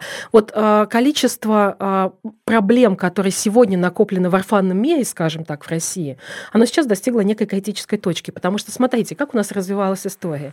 А, у нас вдруг 10 лет назад появляются дорогущие препараты, а, и нет инструментов, чтобы их оплачивать создается программа высокозатратных нозологий, я сейчас упрощенно, да. А дальше у нас появляется еще, и, и появляется еще какое-то количество заболеваний. Создается программа, которая относит оставшиеся редкие болезни, для которых на тот момент было, да, чем лечить, относят к полномочиям регионов. Ну, видимо, потому что уже не влезало, я не знаю почему. Было больше а, семи. Да, ну, условно, да, у нас было 7 ВЗН и 24 а, региональные вот эти а, жизнеугрожающие. И дальше у нас несколько лет не происходит ничего. За эти годы медицина делает колоссальный рывок в области орфанки. Ну, я по своей нозологии, да, у нас спинальная мышечная атрофия до 16 года вообще нигде в мире не лечилась. В конце декабря 2016 года появляется первый препарат. Сегодня их три. И еще в разработке достаточно большое количество. И вот эти вот а, пять лет, которые прошли с этой поры, да, через три года у нас препараты зарегистрированы в России, первый препарат во всяком случае. Но, а дальше вопрос, а что теперь делать? Потому что регистрация лечения в России не значит автоматически возмещение государством и оплату государственного лечения для пациентов. И у нас получается вот такой вот клинч, когда есть пациенты, которым надо лечиться, есть зарегистрированная терапия, а доступа к ней нет. Ну, Системы оплаты нет. Поэтому нужны системные решения. И сегодня, мне кажется, речь должна идти не о а, работе с тем, что уже имеется, а о пересмотре некой орфанной стратегии, может быть, появление отдельной орфанной программы, которая бы учитывала вот эти уже накопленные проблемы. Она же, по сути, началась, потому что введение, ну, по сути, прогрессивной шкалы налога на доход физических лиц вот с э, начала этого года, она, по крайней мере, декларировалась так, что вот эти вот плюс 2%, которые, э, на которые увеличивается НДФЛ для людей, которые зарабатывают там довольно большие состояния, э, они как раз и будут направлены в фонд, который на будет... детей. Будет заниматься для, для, для детей, ну, хотя бы для детей. Но при этом там декларировалось, если я правильно помню, в том числе и э, закупка э, лекарственных препаратов, которые не имеют, ну, как бы не зарегистрированы. Не зарегистрированы, абсолютно, Федерации. это тоже происходит. Но, опять же, обратите внимание, мы зачем лечим детей? Мы лечим детей для того, чтобы они становились взрослыми. И вот здесь предусматривалась вот та часть, которая тоже везде есть и проходит прямым текстом во всех высказываниях, в том числе президента, да, чья, угу. по чьей поддержке, собственно, это было происходило. А, всегда подчеркивалось, что регионы не должны уменьшать да, возможности. Но в реальности этого не происходит. Я, наверное, жестко скажу, но у нас по факту регионы поворачиваются и говорят, ха-ха, вы забрали у нас большую часть, а нам все равно. То есть у нас регионы не исполняют сегодня, по факту, получается, законы федеральные. Что с этим делать? Какие здесь могут быть решения? Генотек Подкаст «Просто такая генетика». Ну, у, меня другое, вид... у меня другое видение вопроса. И вот как я бы угу. выстроила орфанную стратегию. И, собственно говоря, кстати, я и писала, в общем, как-то был момент, когда нужно было написать а, как бы новое видение орфанной стратегии. Я вот принимала участие, так сказать, в написании этого документа. И именно как специалист, вот как я вижу, почему вот такие моменты сейчас э, связаны вот с инвалидностью, да, почему как бы считается, что э, обязательно надо быть инвалидом для того, чтобы тебя лечили. Но исторически давайте посмотрим, как все было. Значит, вот, наверное, наш, кто нас слушает, нас будет слушать, всем, наверное, интересно, что хромосомы только посчитали там, в 56 э, году. В 53 году открыли ДНК. А метод чтения генов в ручном режиме появился в 1977 году, и за это дали Нобелевскую премию. Причем Нобелевскую премию дали двум ученым. И только метод одного удалось автоматизировать. И только в 1987 году появился прибор, при помощи которого удалось читать гены. Давайте так. Более того, появление этого прибора такие скорости прогресса никогда бы не обеспечило. Именно поэтому 14 лет практически шло, э, шли исследования в различных лабораториях, причем они были координированы. Это был проект «Геном человека», когда был расшифрован геном а, первый человека одного. первый, одного. И это примерно, если сравнивать это скорости, представим, что это ползет черепаха. А нам нужно не черепаху, а ракету иметь. И для того, чтобы запустить ракету, пришлось ученым подумать, и появился термин как бы новые виды чтения генов, НЖС, вот термин, да, в буквальном смысле. Вот. И это другие скорости, другое смысление. То есть мы живем в уникальное время. Такого времени не было никогда. Поэтому, по большому счету, мы наблюдаем такой прогресс, это просто удивительно. И хочу сказать, что, конечно, я сама, когда изучала генетические болезни, а за институт я закончила в 90-м году, и стала получать специализацию врача-педиатра, а через два года врача-генетика медицинского. Я, э, в общем, стала на, на этот путь в 92 году, достаточно давно. И хочу вам сказать, что, конечно, генетические болезни в традиционном понимании это были прогрессирующие болезни, и больные были инвалидами патогенетического лечения, то есть того точного лечения, которое позволяло воздействовать на именно механизм болезни не было, давайте так. И поэтому как-то исторически сложилось, что это все завязалось с инвалидностью, Министерство здравоохранения, значит, свои полномочия передало совершенно другому министерству, как вы догадываетесь. Опять это те же самые межведомственные различия, о которых я говорю. Сегодня э, наступило время менять костюмчик. А что я имею в виду? Я имею в виду, что, например, как я когда-то сказала там в одном, в одном из своих выступлений в законодательном собрании, собрании, что если бы я к вам пришла сегодня на заседание, там, ну, в том, ну вот представьте себе, как я выгляжу там 18 лет сейчас, ну, в платье, которое носила 18 лет, я бы к вам сегодня не пришла, потому что платье это бы просто, ну, вряд ли бы можно было даже надеть. То есть под новую, новое, вот, понимаете, да, новое, изменилось вот в содержании. Надо изменить форму. И поэтому законодательная база сегодня будет требовать достаточной проработки.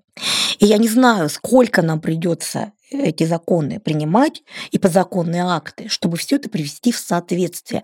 Но это делать мы должны, потому что посмотрите, что сегодня получается. Да, мы сегодня расширяем неонатальный скрининг, а завтра мы вообще можем провести молекулярный скрининг, и мы выявим очень много разных ну, состояний. Можно и пренатальный скрининг Конечно. и предгравердарную да. диагностику. И к чему мы приведем? И вот правильно вот Ольга говорит, много фирм появляется, много новых лекарств относительно одной нозологии. Я сегодня намеренно говорю несколько раз про орфанизацию онкологических болезней. Почему я об этом говорю? А то, когда мы говорим про генетические болезни, наследственные, как-то все знаете, кто далек от этого, говорит, ну ладно, там меня это не коснется, ерунда какая. Вот. А онкологические болезни как-то не давляют над обществом. А и все с ними сталкиваются в семье, там, у знакомых, у друзей, все боятся. И сегодня мы понимаем, что это орфанизация онкологических болезней, что это точно так же опухоль, а, которая выглядит в микроскоп, у трех больных одинаково, придется их лечить по-разному. И успех терапии будет разный, понимаете? И на самом деле вплоть до того, что человека можно стабилизировать и даже излечить. Поэтому, по большому счету, вот что мы сегодня имеем, генетический тест, а, в общем, становится важным фундаментом а, прогнозирования, да, диагностики, прогнозирования, прогнозирования осложнений. Вот на одном из экономических форумов, это не на котором мы с вами познакомились, это был форум раньше, гораздо раньше, у нас была секция русско-китайская, и я дала понять орфанные бомбы. Причем самое интересное, хорошо, что это не перевели на английский, потому что это было бы ужасно. Там был перевод русско-китайский, как бы синхронный перевод. Китайцы не любят третьего языка, они любят вот один язык, чтобы была лучше коммуникация. И вот, э, значит, понятие орфанной бомбы. Что я имела в виду? Что бюджет ни одного государства не выдержит. Лечиться будет все.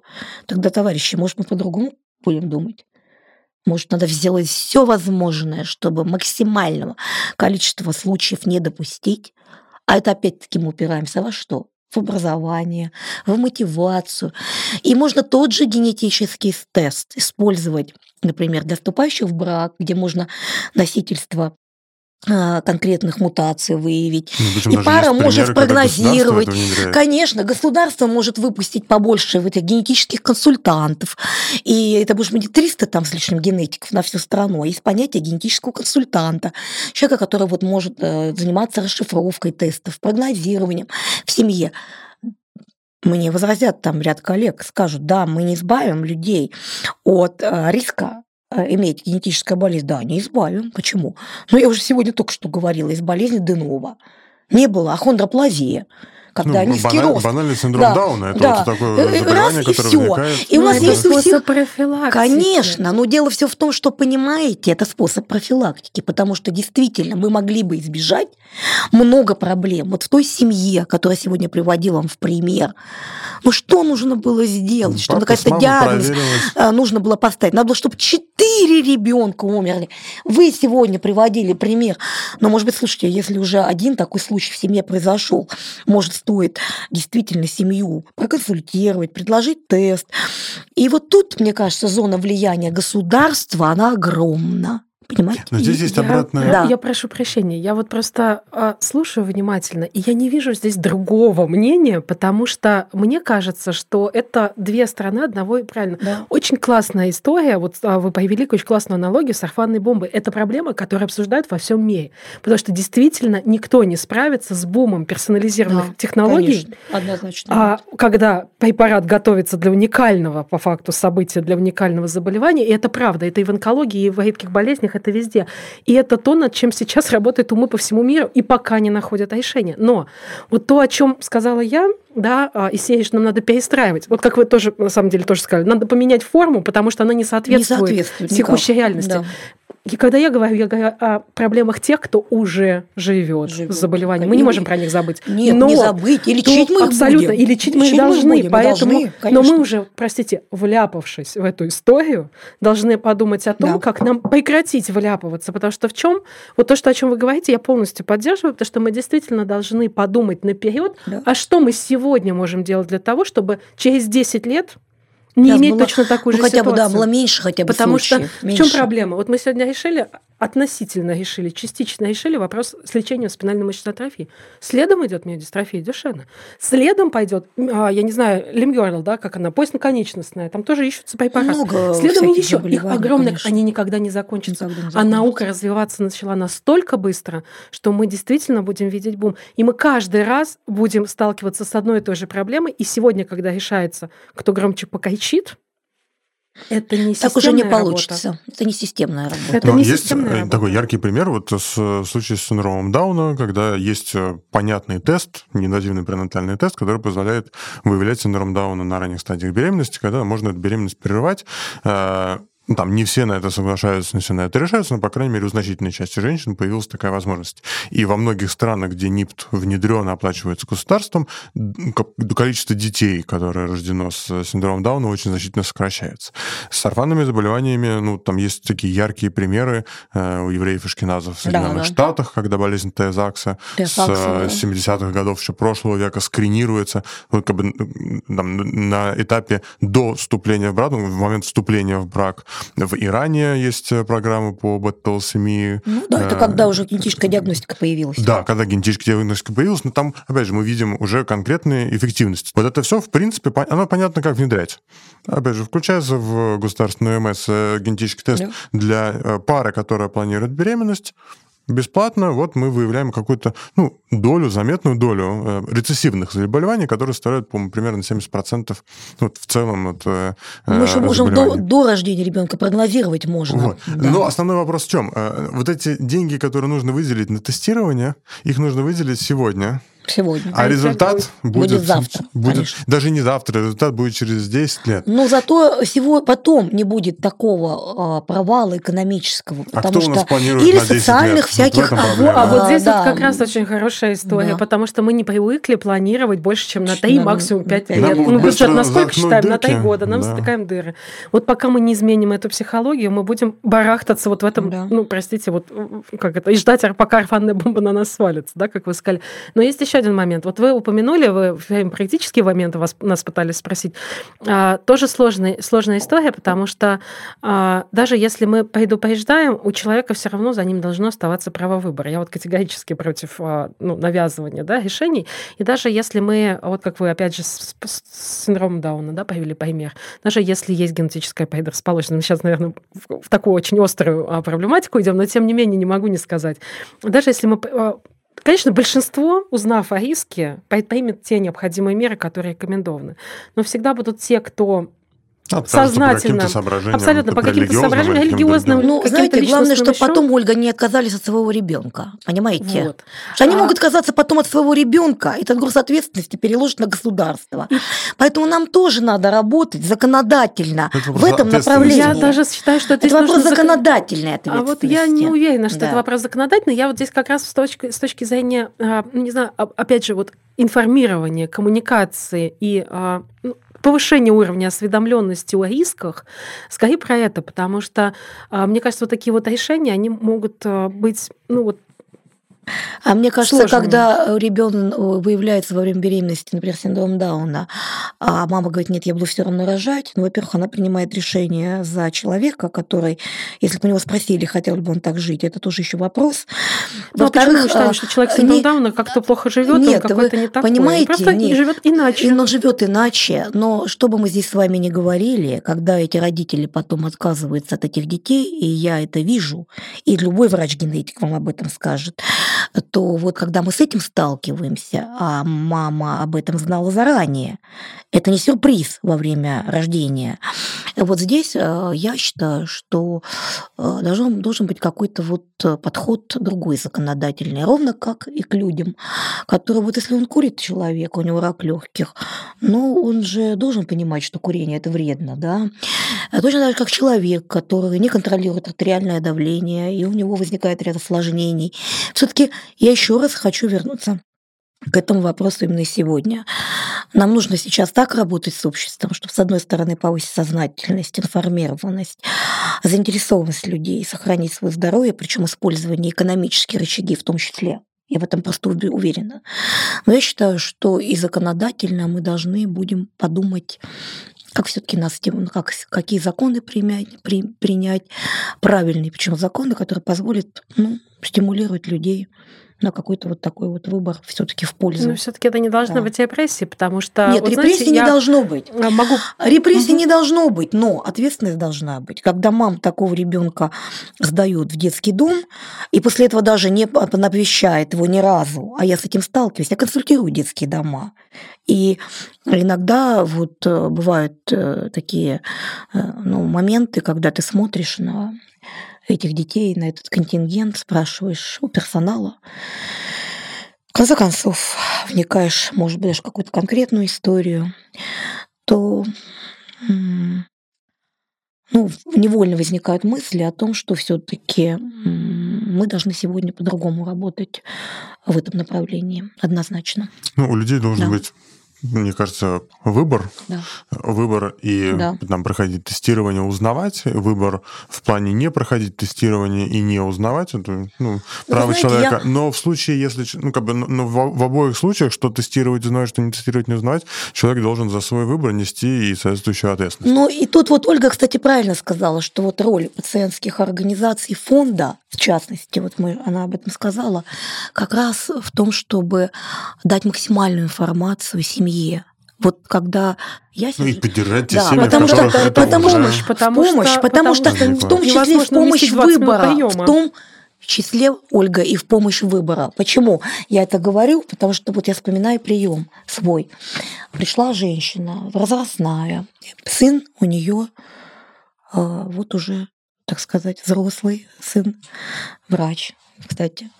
И у нее Э, возникли такие мысли, когда ну, у нас э, в результате скрининга э, обнаружены были проблемы, а генетики довели дело до конца и получали все-таки лабораторные тесты.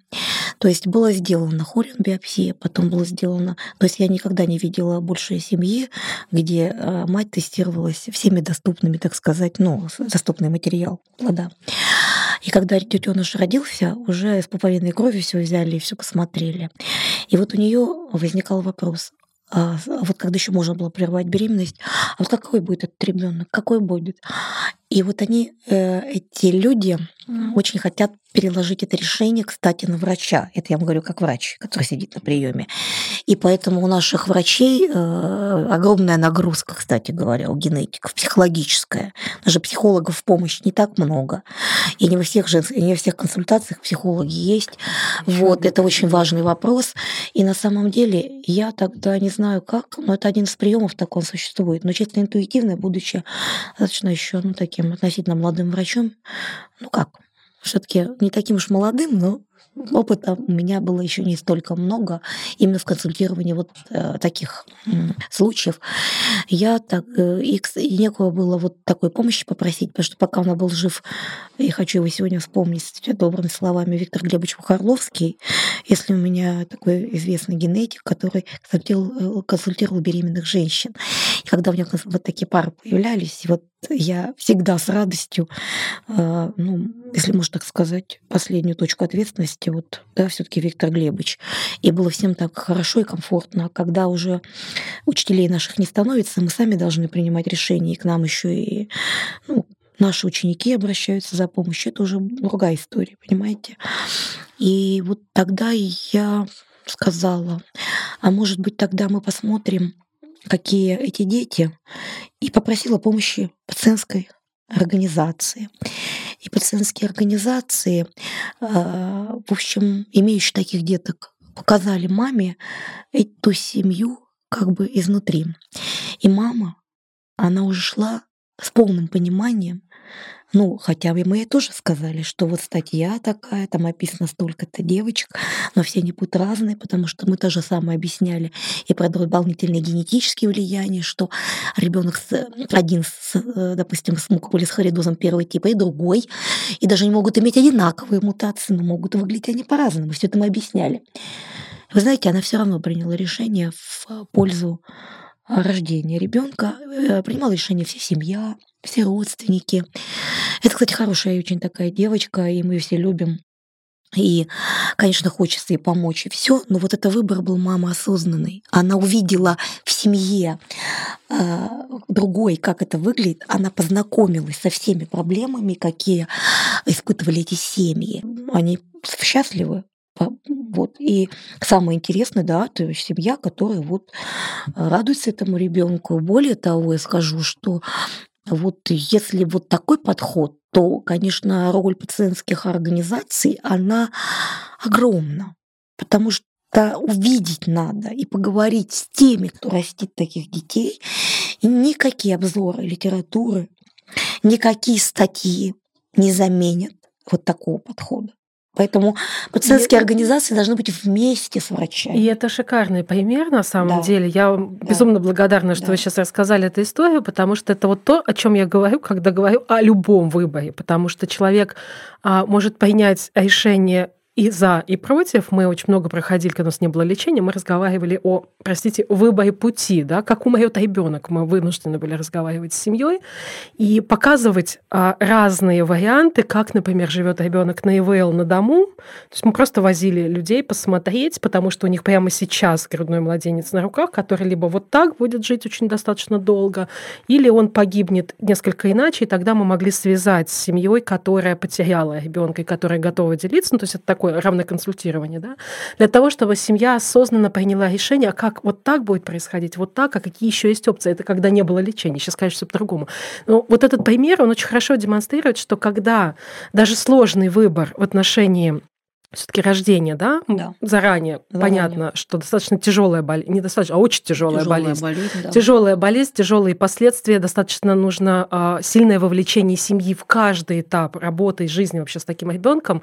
А, но семья, когда приходит к такому решению, она приходит к нему ответственно и значит справится. И вот здесь я а, за выбор всегда. Да. А, и вот это очень хороший пример. Но при этом, а, к вопросу государства, при этом мы должны понимать, что даже если мы внедряем разные элементы а, диагностики, еще чего-то, ну, в принципе, с целью сократить количество таких вот тяжелых пациентов, мы, а, государство должно быть готово оказывать помощь и гарантировать, простите, эту помощь да, даже тем семьям, которые выбирают. Да? Да. Это к вопросу, если да. ты куришь и заболеешь раком легких, мы не будем тебя лечить от рака легких, плати сам. Лечить Нет, будем, мы будем конечно. лечить, но мы должны все равно объяснять, что э, да. это, это может быть связано. И вот здесь то же самое. То есть все-таки у семьи не должно быть ситуации, когда ты а, выбираешь рожать ребенка заведомо, ты понимаешь, что будет дальше. А, я не говорю про ситуацию отказаться в роддом. Для меня это ну, дико я не понимаю этого, ну, правда.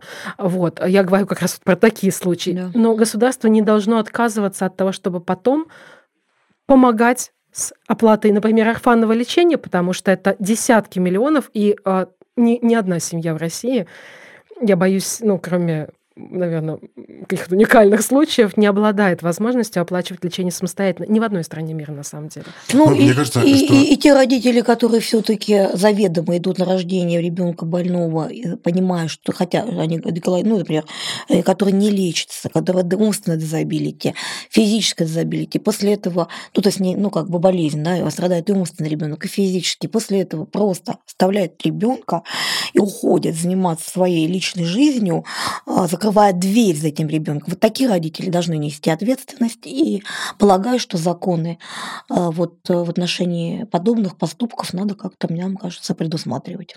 Спасибо. Мне кажется, мы очень много уже проговорили про все аспекты э, орфанных заболеваний и Точно про этику. Про все. Ну, про многие, многие, по крайней мере, затронули. Мы поговорили и про этику, и про состояние, ну, в целом, медицины в России связано с орфанными орфанными заболеваниями, про проблемы, и про возможности, которые даются ну, там, сейчас э, современная медицина вот в части там, и диагностики, а части там чуть-чуть поговорили про только про, про лечение э, орфанных заболеваний. Мне кажется, что мы в таком на правильном пути, э, потому что все эти вопросы, они, конечно, должны обсуждаться с обществом. Э, тут не может быть какого-то единственного правильного вы, выбора, вывода. Э, это все должно быть там, таким публичным большим обсуждением. Спасибо вам большое за э, участие в э, этом подкасте. У нас в гостях, я напомню, э, была Ольга Германенко, руководитель фонда «Семьи СМА». Спасибо большое. Валентина Ларионова, президент Ассоциации специалистов в области молекулярной медицины, медицинской и лабораторной генетики имени Шварца, научный руководитель Академии молекулярной медицины, доктор медицинских наук, профессор Северо-Западного государственного медицинского университета имени Мечникова. Да, Спасибо врач, вам огромное. Врач-генетик, который врач... считает, что врач должен всегда лечить пациента, даже если э, тебе кажется, что вот э, это вот, как бы, ну, мы же тоже постоянно слышим возражение в свой адрес, да, что зачем вы там, то все. Ну, слушайте, вот за счет того, что мы не допустим а, многих случаев, когда мы можем на это повлиять, но мы не сможем что-то проконтролировать или родиться пациент которым нужно помогать, надо все силы сосредоточить и помочь.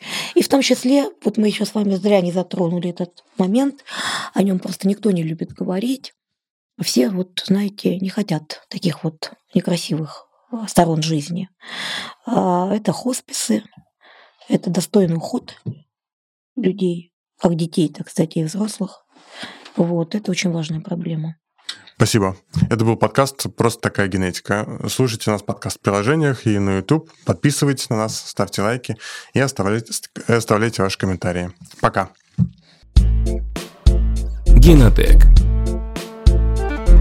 Подкаст «Просто такая генетика».